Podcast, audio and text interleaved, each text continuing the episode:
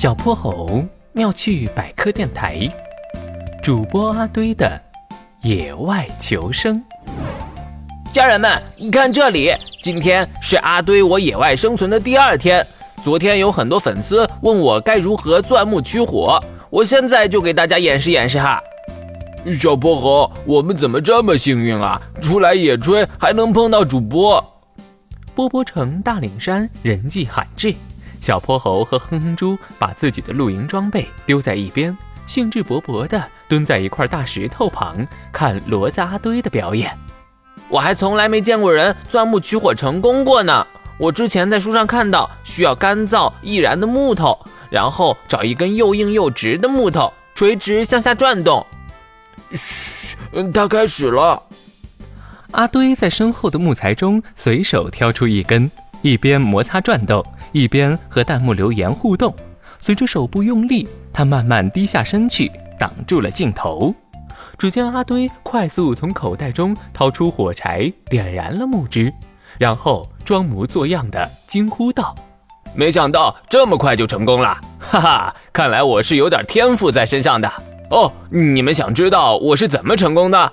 嗨，就是用力、努力、细心、耐心。他是个骗子啊！呃，小泼猴，你要去干什么呀？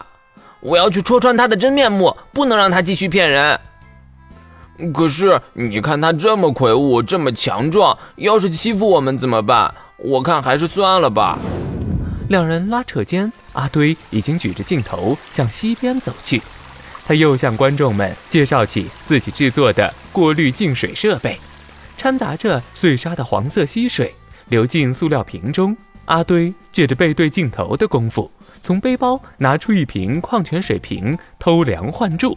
野外的山泉水果然清甜可口，有机会大家都应该来大岭山尝尝。像那样过滤的溪水怎么能喝啊？不行，我忍不了了。别别别，你别冲动。我觉得粉丝也不傻，说不定早就发现了呢。他往左边丛林去了，哼住，我们快跟上。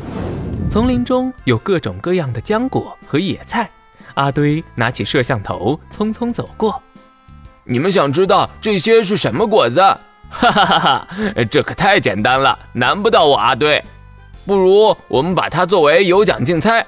呃，第一个答对的粉丝朋友将获得阿堆送出的神秘大礼一份哦。我看他是根本不知道，就把这个问题抛出去。快看，他在摘那棵树上的花呢。没想到在这儿还能看到铃兰花，哦，真是芳香扑鼻呀。呃，呃，不好意思，我嗓子不太舒服。怪了，这花味道怎么这么奇怪呀？铃兰，不好，那根本不是铃兰！快把那朵花放下，离开那棵树。去去去，哪儿来的小朋友？